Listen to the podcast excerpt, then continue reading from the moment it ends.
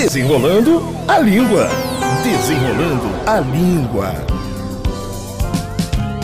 Professor, bom dia. A nossa ouvinte Cíntia Lourenço é moradora de Águas Claras, no Distrito Federal. Ela quer saber como surgiu a expressão boca de siri. Então, vamos ajudar a Cíntia, professor Sandro Xavier. Olá, Sérgio Luiz. Olá, amigos da família Tupi.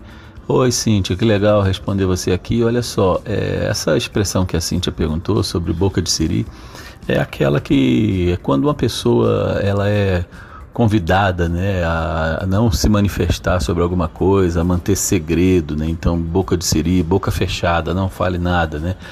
Então, ela tem a ver, claro, logicamente, por causa da anatomia do animal, né, do siri.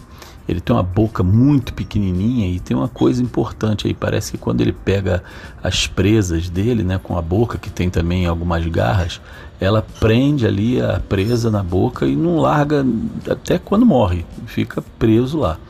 Então, por causa dessa anatomia da boca do siri, acabam aí fazendo essa expressão, né, boca de siri.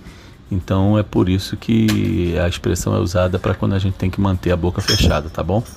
Um abraço, a língua viva, bom domingo para todo mundo. Vamos desenrolar. Ô professor, e a família Tupi querendo te encontrar nas redes sociais, como é que faz? Se você tem alguma dúvida para o nosso Desenrolando a Língua, é só mandar para o famoso WhatsApp da Tupi, 980 18 8880, ou você pode me achar lá no Facebook com o nome de Sandro Xavier, tá bom? Um abraço, a língua viva, bom domingo para todo mundo. Vamos desenrolar. É